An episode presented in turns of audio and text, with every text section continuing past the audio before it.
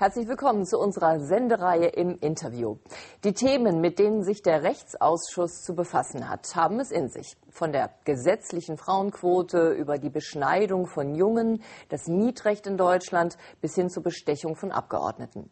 Die 37 Ausschussmitglieder beraten über Gesetzgebungsvorhaben zu allen Bereichen der Rechtspolitik. Ferner berät der Rechtsausschuss über eine Beteiligung des Bundestages in Verfahren von dem Bundesverfassungsgericht. Dabei ist er weder Beschwerdeinstanz noch übt er eine Rechtsaufsicht über die anderen Gewalten des Staates aus. Wie die Arbeit konkret aussieht, darüber berichtet uns der Ausschussvorsitzende Siegfried Kauder. Herzlich willkommen. Hallo. Das waren gerade einige ja, breit gefächerte Themen sozusagen in der Übersicht. Können Sie uns noch einmal kurz zusammenfassen, für welche Themengebiete der Ausschuss zuständig ist und was seine Arbeit genau kennzeichnet? Bei uns läuft fast jedes Gesetz, das im Deutschen Bundestag beraten wird, über den Tisch. Entweder sind wir federführend oder mitberatend. Wir haben darauf zu achten, dass die rechtsförmlichen Vorschriften eingehalten werden, dass der Gesetzentwurf der verfassungsgemäßen Vorgabe entspricht. Das heißt, alles, was mit dem Grundgesetz vereinbar ist, das behandeln Sie. Es geht fast nichts an uns vorbei. Sie sind allerdings keine Beschwerdeinstanz für Bürger. Nein, dazu gibt es einen Petitionsausschuss, dem ich auch angehöre. Wir setzen Recht und bearbeiten keine Beschwerden. Mhm. Der Bundestag hat vor kurzem eine verbindliche Frauenquote für die Aufsichtsräte in Wirtschaftsunternehmen abgelehnt. Für keinen der Gesetzesentwürfe kam eine Mehrheit zustande. Wie hat sich diese Diskussion im Vorfeld im Rechtsausschuss dargestellt? Wenn eine Koalition oder die Opposition einen Gesetzentwurf entwickelt, wird er in den Deutschen Bundestag eingebracht, er wird uns zugewiesen. Wir beraten darüber. In aller Regel schließt sich eine Sachverständigenanhörung an, die in diesem Fall auch stattgefunden hat. Neun Sachverständige geben ihre Meinung ab und dann wird entschieden, ob wir zustimmen oder ablehnen. Und es gab ja verschiedene Entwürfe. Ja, eine, ein Entwurf findet eine Mehrheit oder es gibt keinen, der mehrheitsfähig ist, ist das Thema eben abgearbeitet, ohne dass ein Gesetz den Deutschen Bundestag verlässt. Im Grunde genommen hat sich aber dann diese Entscheidung im Vorfeld bereits abgezeichnet bei Ihnen im Rechtsausschuss. Kann man das so sagen? Ja, es wird ja vordiskutiert, bevor eine Sachverständigenanhörung stattfindet. In der Öffentlichkeit werden auch die steigenden Mieten immer wieder diskutiert, und zwar auch im Zusammenhang mit der Energiewende. Ähm, inwiefern ist das Mietrecht betroffen und äh, wie agiert hier der Ausschuss? Wir diskutieren dann darüber, wie ein solches Gesetz auszusehen hat, dass es gerecht ist, dass es beide Seiten berücksichtigt. Einmal die Investition, die der Eigentümer einer Wohnung erbringen muss, damit eine Gebäudesanierung möglich ist und wie der Mieter daran partizipieren soll, der Heizkosten spart.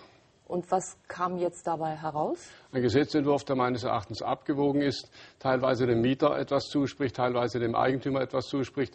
Also meines Erachtens ist der Entwurf ausgewogen ausgefallen. Mhm. Der Anteil nicht-ehelicher Kinder hat sich in den vergangenen 20 Jahren, man kann sagen, mehr als verdoppelt. Der Ausschuss hat auch das gemeinsame Sorgerecht bei unverheirateten Paaren diskutiert. Was wurde denn hier entschieden? Wir hatten eine Vorgabe des Europäischen Gerichtshofs für Menschenrechte und des Bundesverfassungsgerichts.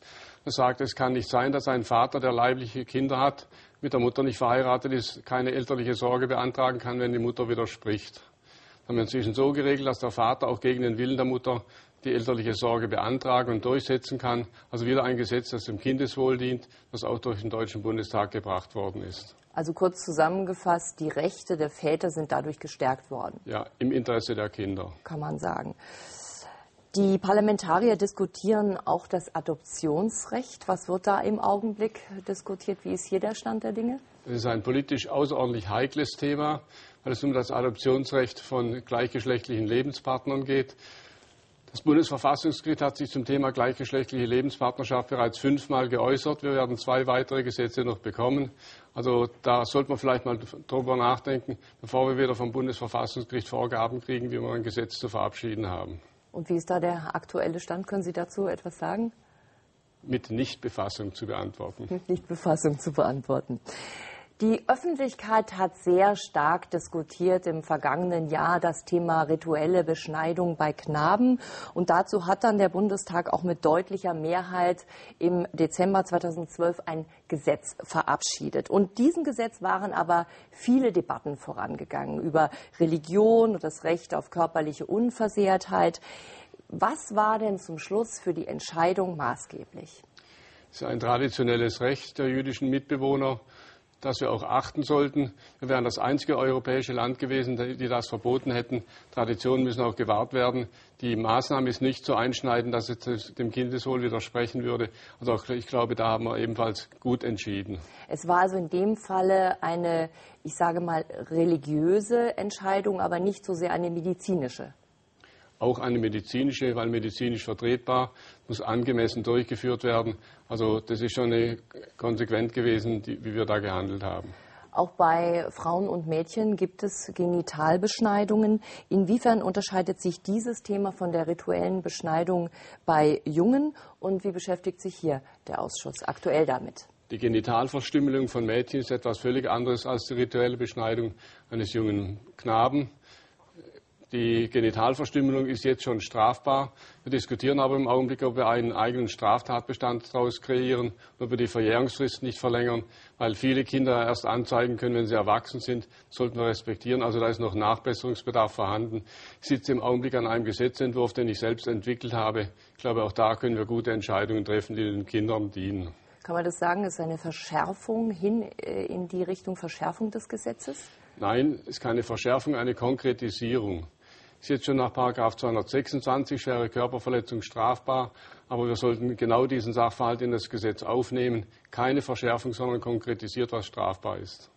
Ein Thema beschäftigt den Ausschuss, man kann sagen, wirklich fraktionsübergreifend, und zwar ist das die Abgeordnetenbestechung. Bei Beamten ist das Thema der Vorteilsnahme ja doch, kann man sagen, deutlich strenger geregelt. Was wird denn wohl der Ausschuss empfehlen? Wir sind keine Beamten, deswegen passt der Straftatbestand der Bestechung auf uns nicht. Aber wir sollten das Thema trotzdem regeln. Wir sind einige der wenigen Staaten der Welt, die das noch nicht gemacht haben. Das ist deprimierend. Ich habe inzwischen dazu einen Gesetzentwurf entwickelt, den wir beraten. Ob es in dieser Legislaturperiode noch reicht, weiß ich nicht. Aber es wäre ganz gut, wenn wir das Thema mal abräumen würden. Hm. Für die Arbeit im Rechtsausschuss ist ja auch die internationale Rechtspolitik enorm wichtig. Der Bundestag hat sich für die Rettung zum Beispiel von Zypern ausgesprochen. Jetzt sagen aber Kritiker, naja, also der Bundestag wird bei EU-Entscheidungen im Grunde nicht gefragt, er darf nur abnicken. Ist das so? Beim Rettungsschirm werden wir gefragt. Wir haben eine Gesetzeskorrektur ganz bewusst eingebracht. Die Bundesregierung hat jede einzelne Maßnahme mit uns abzustimmen. Also da sind wir dran und dabei. Aber bei EU-Vorgaben, also wenn Richtlinien und Verordnungen aus Brüssel kommen, da haben wir fast keine Möglichkeit einzugreifen. Da können wir nur die sogenannte Subsidiarität rügen, also ob es der Nationalstaat besser kann als die EU. Ansonsten sind wir der EU weitgehend ausgeliefert. Das bedrückt mich auch, wenn man sich überlegt, dass die EU die deutsche Verfassung aushebeln kann, das höchstrangige Recht, das wir haben. Das ist schon deprimierend. Da hätten wir auch ein bisschen mehr nachdenken müssen, ob das unbedingt so sein muss. Bleiben wir noch ein bisschen beim Thema EU-Recht. Der Ausschuss organisiert auch Veranstaltungen, wie zum Beispiel die Konferenz zu einem gemeinsamen europäischen Kaufrecht. Wie ist denn hier der Stand und warum muss man das neu diskutieren? Das europäische Kaufrecht war ein Problem für uns. Es wurde aus Brüssel vorgegeben. Wir haben es anberaten, haben eine Sachverständigenanhörung durchgeführt und haben festgestellt, dass die Rechtsgrundlage, die uns von Brüssel vorgegeben worden ist, nicht zutrifft. Ich habe das Frau Reding, der Kommissarin, auch mitgeteilt. Die war nicht besonders erfreut darüber, aber wir können nicht auf der Basis miteinander umgehen, dass uns falsche Rechtsgrundlagen unterschoben werden. Und wie ist jetzt der aktuelle Stand? So noch darüber diskutieren, ob wir es einführen oder nicht. Hm.